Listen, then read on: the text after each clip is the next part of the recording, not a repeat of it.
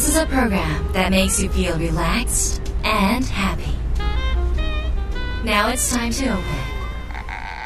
Wada Cafe.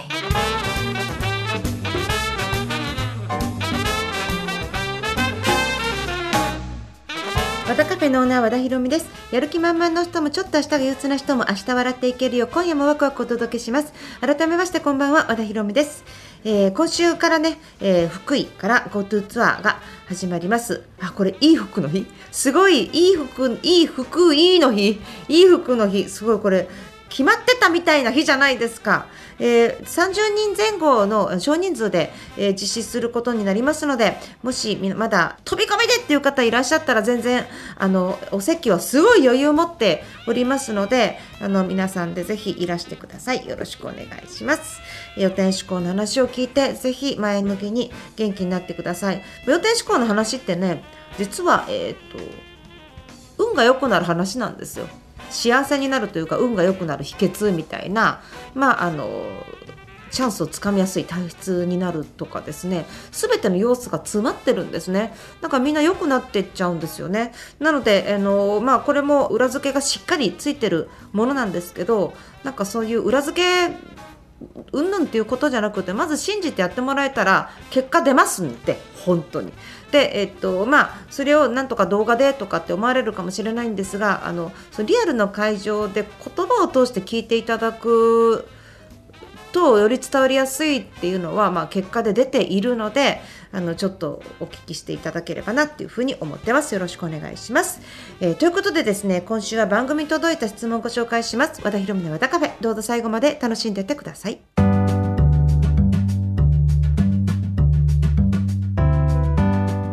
和田ひろみの和田カフェ。番組に届いた相談メールをご紹介します。ラジオネームかりんとうさんです。和田さんはじめまして。いつも聞いているのですが初めてメールをしました。作家の和田ひろみさんに質問です。なぜ作家になろうと思ったのでしょうか。また当時は不安はありましたか。私は小さい頃から文章を書く仕事をしたいと思っていましたが現在全く違う仕事をしています。生活安定してふと残りの人生を考えた時夢だった作家への思いがムクムクと育ってきました。作家といってもファンタジー作家フィクションの世界ではありますがどこか和田さんの要点思考の要素を取り入れたいと思っています、えー和田さんの作品のように読むたびにじわじわと心に温かな何かが染み込んでくるようなそんな作品を目指しています。大変おこがましい質問なのですがお答えいただけると嬉しいです。よろしくお願いします。ということです。かりんとうさんどうもありがとうございます。えー、と思ってないんですよ私は作家になろうとは。一回も。なので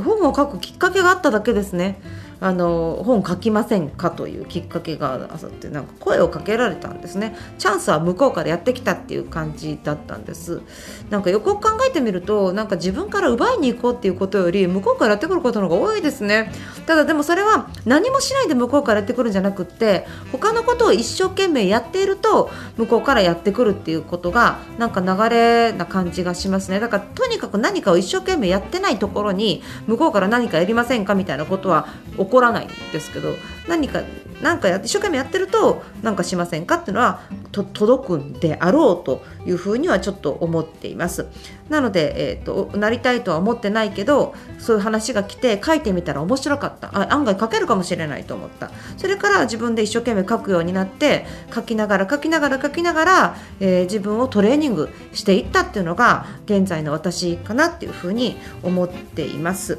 なので、えー、と書く仕事をもししたいと思ってるんであればしたいと思っているっていう段階ではなく今書けっていう感じですね。とにかく書け。したいんじゃなくて書け。でそれがあのブログとかノートとかでも構わないのでとにかく、えー書いてみるっていうことがいいんじゃないでしょうか。要は、えっと形にしていかないと何も生まれないんですね。で書こうと思った時になんか結構難しいなとか書けないなというふうに思うとか案外この私の周りでも僕も書いてみたいんだよねとかなんかいろいろそういうことをおっしゃる方がいるんですけど書いてみたいと思う人っていっぱいいるんだけどでもその人が一行たりと書いたことがあるのかというふうに思うとなかなかそれが進まない。わけですよねもちろんその進まない理由も私すごくわかります書いてる途中にこんなの面白くないんじゃないかとかなんかあれ全然ネタが出てこないとかああもうこれじゃ全然ダメだと思ってなんかこう頭がそっちでフリーズしてしまうとか私も今原稿書いてる中でフリーズ段階ってもうしょっちゅうあるしなんかこう生みの苦しみを味わうわけなんですよ。で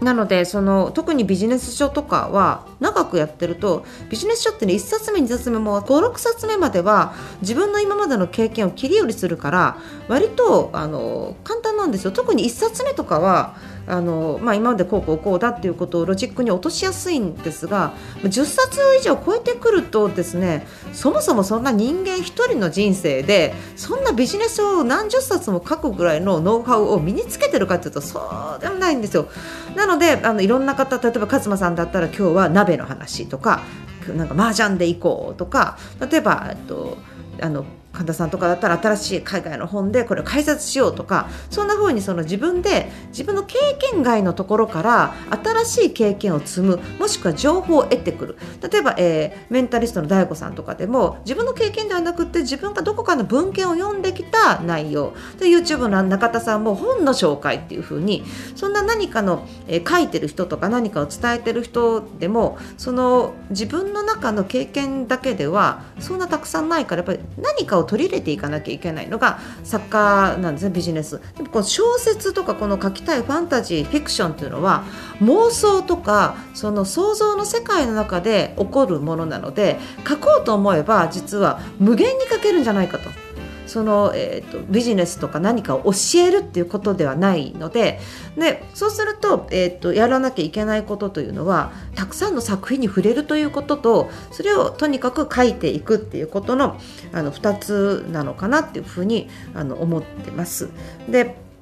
あとは私自身は自分で書いてる言葉が、えーと自分が営業で使ってた言葉だったりとかするんですね。その世界観っていうのは。なので私しかできない世界を作ろうっていうのがあってそれがなんか今までの経験上の言葉だったりとか例えば人の背中を押す言葉みたいなものを主人公やもしくはサブキャラに喋ってもらってそこで、えー、っとなんか違う世界を出せたらいいなっていうふうに思ってるので私はそこをちょっと統一した世界観を作りたいなっていうふうに思ってます。なので、えー、かりんとうさんがどういう世界観を作りたいのかどういう枠組みでやりたいのかっていうのをまず考えてもらってそして書きたいんだったら、えープロット主人公はどういうふうにするのかっていうのを書く。でも途中で書いててもやっぱりできなくなることもあるのであのとにかくこのうんと、そういう物語を作るっていうのはゴミの山を作っていく作業ぐらいに思っておいた方がいいです。一日中書いていて全部ダメ。私何やってたんだろう今日の一日と。じゃあもう本当にテレビ見てた方がだって散歩行ってた方がどっか出かけた方が買い物行った方がよっぽど良かったんじゃないかみたいな後悔の一日っていうのがやっぱり、えー、書き手には現れるんです。ねそれでも時間作らなきゃいけないので修行みたいなもんだと思いますよ。絶えずどっかにこもってなきゃいけないし書く時誰か人目の前に人がいて喋って書くわけにいかないので、えー、1人で書かなくてはいけないですしそうするとどうしても1人の時間も必要になってくるのでそういう意味では孤独な作業になりますね。でその上で達成感があまりにもない。ですよ。達成感がこのこんだけ進んだみたいなのがサクサク書けない時はですね。なのでそこをちょっと乗り越えなきゃいけないことはあるんだけどただ一行も生まれてないもの真っ白なところにまたワードの、えー、ワードの1枚の白い紙にに 1, 1文字ずつ入れて何かを作っていくっていうのは世界を作るみたいなもんですね。もうあの作家っていうのは神ですよね。そのこの主人公を死なせようとかあこの主人公に告らせようとかこの主人公は実は裏切り者にしようとかもう神になって人を操れるのが小説家だと私は思います。なのでその小説家の面白さっていうのはあの疑似神体験ではないのかなっていうふうにちょっと思うんですね。今日ちょっと台風を起こさせようなんて簡単ですよね物語の中で。ファンタジーなんか特にもうこの人をなんか妖精にしさせようとかね。なんかお化けになって出てこさせようっていうのも世界観作れちゃうじゃないですか。鬼滅とかでもそうですよね。なんかこういう主人公にしてみようとかね。あんな風にしても作家さんは神ですよね。神の世界で自分のワールドを作ってそのワールドの中に大勢の人を巻き込んで熱狂させることができる。これ何を作ってるのか。要は地球があって神が人間を生んだのと似たような世界が起こるんですね。なのでもしそういう世界をやってみたいと思うんだったらそれ壮大な可能性を秘めてるものだと思いますのでもしやりたいなと思うんだったらまず自分はどういう世界を作りたいのかを考えて1行でも書いてみることから、えー、知ってみた方がいいのではないのかなっていうふうに思います。ぜひやってみてください。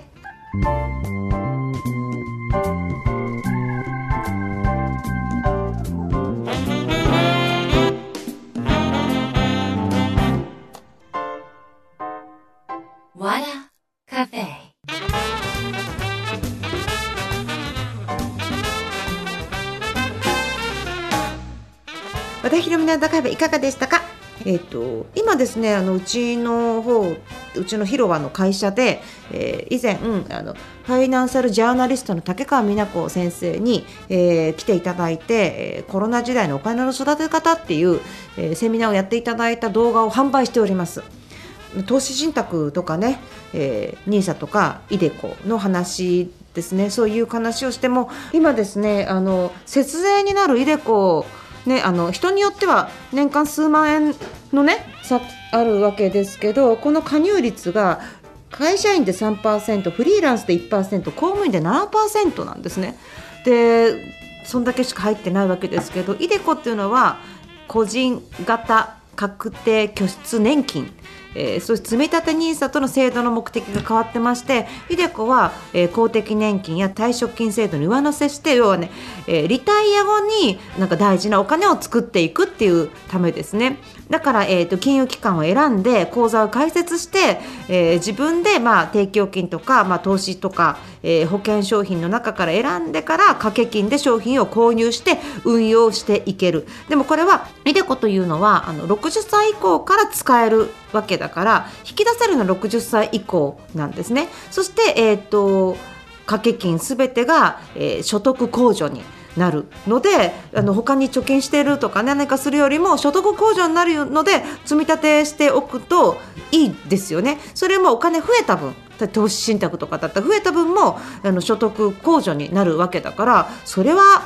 他のものやってるよりもこれちゃんと登録しておいて申し込んでおいた方がいいですよねで積立 NISA っていうのは一定の条件に合致した投資信託を積み立てていく制度で、えー、年間ですね40万までこれが非課税なのが20年間ですね。で解約する時に利益が出ていて出ていた場合利益に対する税金がこれがかからないっていうことになるわけですね。だからまあ、えーと、人によっては掛け金によってはあのそれぞれ変わってくるわけですけど、えっと、例えば、えー、40万の投資信託を運用して60万になったら20万の利益が出たら普通だったらそこに20%の税金がかかるんだけど NISA だったら60万丸々もらえると。でいうので、えーと、20万円の20%、えー、4万円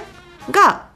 タダになる。でこのたった4万円かって思われるかもしれないんだけど積み上がってくると結構大きなお金になっていくっていうことなのでこういう運用をしっかり正しく理解しようっていうのが、まあ、NISA と iDeCo ですねそれが、まあ、ちょっとややこしかったり申し込みがややこしかったり例えば会社の総務の方にちょっと印鑑をもらいに行かなきゃいけないとかちょっといろいろその間にハードルがあると。そのハードルハードルがあったりとか例えば自分の書類用意しなきゃいけないとかがあるのでちょっと面倒くさいから明日でいいやと思うとあっという間に1年過ぎていくっていうのがこういう仕組みかもしれませんので、まあ、そういうことをしっかりどんな風にやっていくかっていうことを、まあ、語っていただいてる動画になります。ということでもしあこれちょっと勉強しといた方がいいなって思われるんであればえー、ぜひ、え、ちょっと動画の方販売しておりますのでご覧になってくださいよろしくお願いします、え、ということで和田ひろみの和田カフェ今夜はこの辺りで閉店です。皆さんにとって来週も素敵な1週間になりますように。お相手は和田ひろみでした。